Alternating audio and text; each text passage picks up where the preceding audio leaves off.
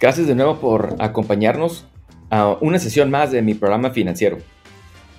Creo que en esta ocasión me gustaría empezar con a lo mejor un mensaje de recordatorio, eh, algo que nos acaba de pasar en, mi familia y en, mi círculo de amigos. Eh, en el último mes hemos tenido un recordatorio de lo frágil que es la vida.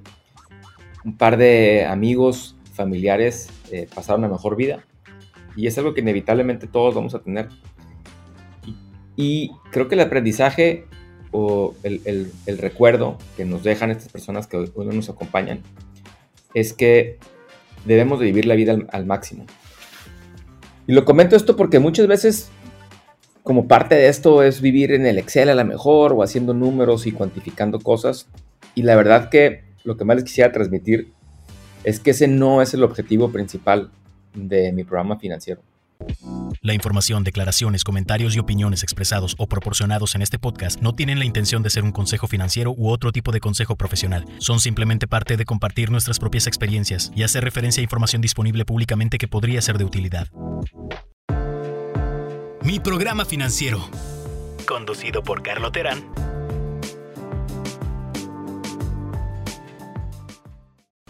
Mi programa financiero, cuando lo arrancamos, lo que más queríamos es que todos los que nos escuchan puedan tener una paz interior y una paz mental más grande del el cómo manejar su dinero para que puedan aprovecharlo y pasar más tiempo en lo que ustedes quieran hacer.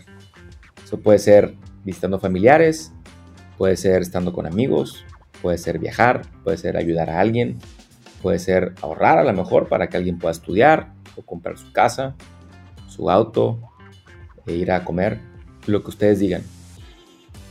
Pero sí creo que pues, parte de este recordatorio que nos deja esta fragilidad es que tengamos claro el por qué lo hacemos y para qué lo hacemos y que no nomás estemos enfocados en el Excel.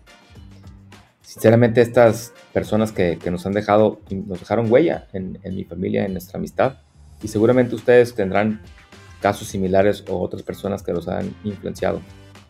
Y y este recuerdo de ellos para mí fue un recordatorio más de aprovechar, reír, sonreír y más que nada disfrutar también el momento y el presente de todos los días. Puede ser muy fácil quedarnos atrapados en cómo salgo de deudas, cómo ahorro para X cosa que estamos pensando hacer, pero parte de vivir la vida queremos que es disfrutar el momento.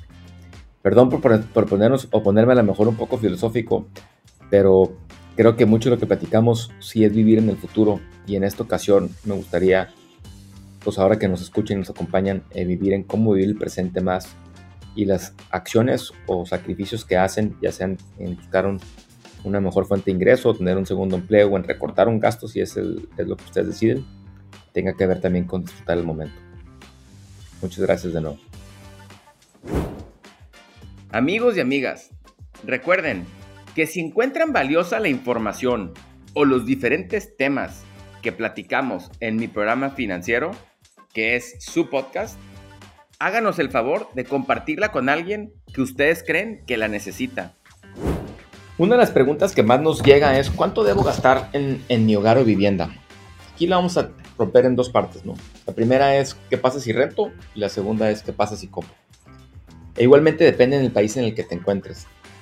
Hay varias reglas de dedo que están allá afuera que te dice que probablemente gastes el 50% en tus necesidades básicas, que son tu casa, tu transporte, tu gasto médico y tu comida. Y que tengas un 30% en lo que sea un gasto, extra, un gasto de gusto o de lujo y un, un 20% en ahorro. Ahora entendemos que esto no es posible para todo el mundo, pero creemos que una buena regla de dedo es que no gastes más del 20-30% en lo que es principalmente tu hogar de tu ingreso neto. ¿Qué significa tu ingreso neto? Es todo lo que ganas después de impuestos y si es una pareja y los dos ganan dinero, sumado. Nuestra preferencia es que si los dos ganan esa cantidad, que sea 20% o menos, y si uno gana esa cantidad, sea 30%, ¿no? Que traten de hacerlo. Esto es en ambos casos, tanto en el caso de rentar como en el de comprar. Sin embargo, si tú si te encuentras rentando actualmente y quieres probablemente ahorrar para comprar una casa, probablemente fuera una buena idea sacrificar y gastar un poco menos en renta para que puedan juntar o que puedas juntar cada mes o cada año, dependiendo cómo estás estructurando, un poco de, tu ingreso para poder dar ese, ese pago de enganche, que le llaman. Ahora, dicho eso, un tema importante que yo creo que es, la gente principalmente piensa que rentar una casa es tirar dinero a la basura. Y yo no estoy 100% convencido, porque ser dueño de tu casa no es para todo mundo. Tiene muchas ventajas, sí, eh, principalmente si vives en Estados Unidos y también en México, puedes deducir el pago de tu interés hasta cierto monto que pagas en tu pago mensual.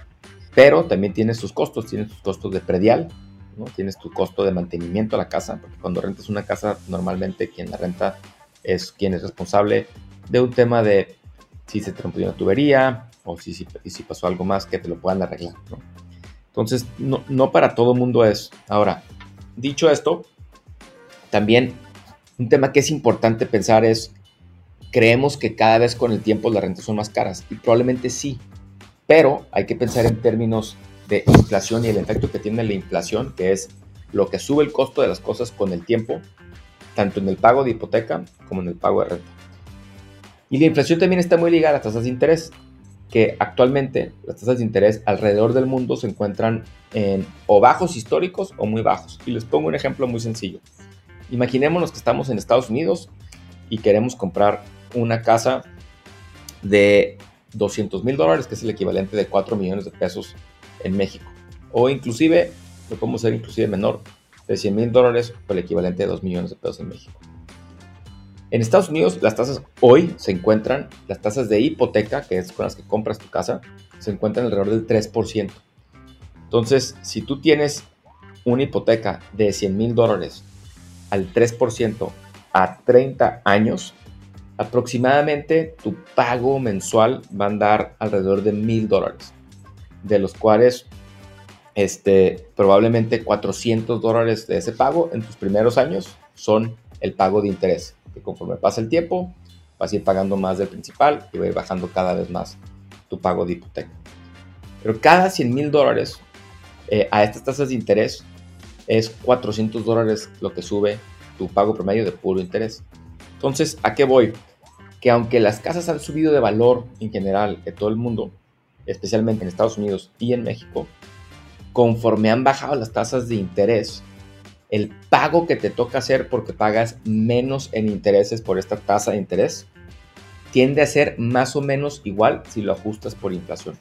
¿Y por qué lo menciono? Porque es importante que aprendan a pensar como consejo en términos de ajustar los precios por inflación lo que se llama en términos reales. Y tiene una segunda consecuencia, que es una de las metas importantes que tenemos que pensar en cuanto a comprar una casa y el ingreso que, traemos como hogar, una o dos personas, es que lo que queremos es que el ingreso que traen a casa, conforme pase el tiempo, sea más alto que la inflación. ¿Por qué? Porque significa que pueden comprar más cosas con el mismo dinero que están trayendo. Si ustedes, vamos a decir, cada año ganan 10% más y la inflación es 5%, en términos reales están teniendo más poder adquisitivo, que es que pueden comprar más cosas con ese dinero.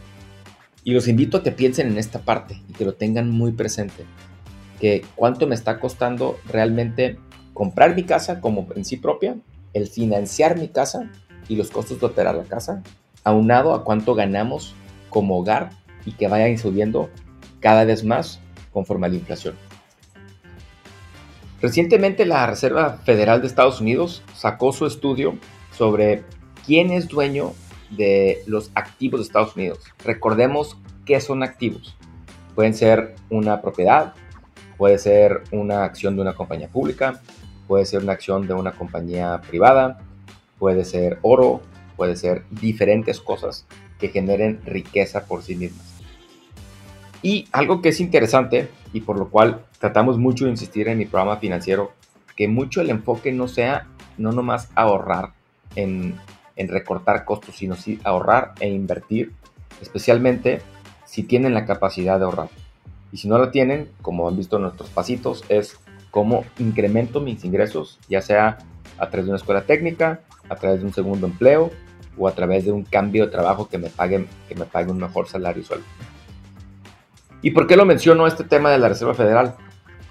porque constantemente uno de los temas que tenemos que yo creo que cambiar como personas, no nomás en Estados Unidos, sino en América Latina, es que la clase media y la clase baja, los que ganan a lo mejor menos de cierto nivel de ingresos, empiecen, aunque sea con muy poquito, a comprar más de los activos del mundo.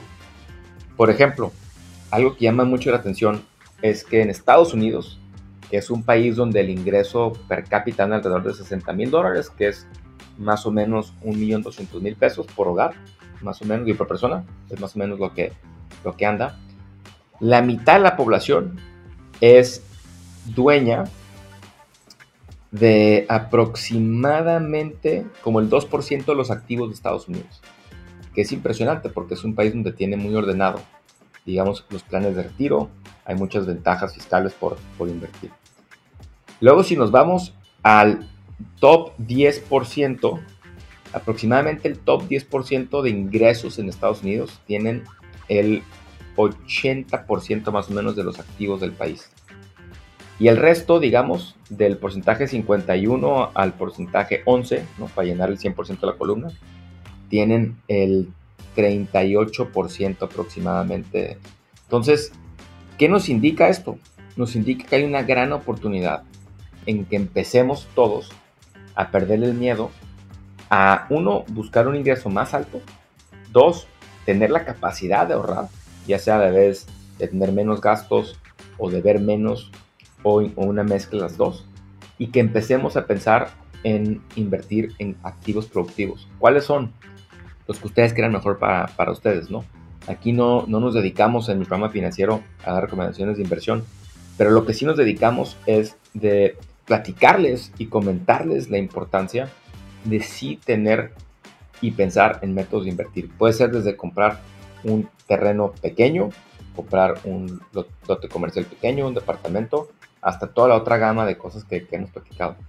Porque conforme pasa el tiempo, una de las cosas que es más importantes es que tu capacidad de ahorro, conforme pasan las décadas, genere un interés compuesto sobre lo que estás invertido y que te dé la capacidad de poder vivir sobre tus ahorros. Y creo que eso es una de las cosas que más debemos platicar y comentar en, en esta parte. Los invitamos igual a que visiten nuestra página web www.miprogramafinanciero.com, donde constantemente estamos publicando artículos sobre los temas que platicamos aquí en el podcast Mi Programa Financiero. Van a poder encontrar diferente tipo de, información desde ahorro, pagar deudas, hacer un presupuesto, entre muchos otros temas que platicamos. Te invitamos a que visites nuestro sitio web miprogramafinanciero.com. Dándole continuidad a este estudio que les platicaba la Reserva Federal de Estados Unidos, en el mismo nos habla de la distribución de quién debe dinero sobre los diferentes percentiles de ingreso. Y aquí pasa probablemente lo contrario. Aquí lo que, aquí lo que vemos es que de si dividimos en 100 millones de, familias o 200 millones de personas del país, la mitad de esa población tiene la mitad de la deuda del país. ¿Qué tipo de deudas? Deudas de hipotecas, de tarjetas de crédito, de auto y estudiantiles, que son las segunda deudas más grandes en Estados Unidos. Después, si nos vamos al siguiente 40%, digamos que es del 50.01% al 90% en cuanto a ingreso per cápita, digamos, subimos un escalón en el ingreso per cápita, aproximadamente tienen como un 40% de la deuda del país. Entonces, ya vamos en el 90% con el 90% de la población. Y aquí es la parte que se me hace, yo creo que igual, igualmente más relevante. Conforme tienes, llegas a un porcentaje más alto de ingreso per cápita, se debe mucho menos. De hecho, el 1% de la población americana, en cuanto el más alto ingreso, es la población que tiene el 1%. ¿Y por qué?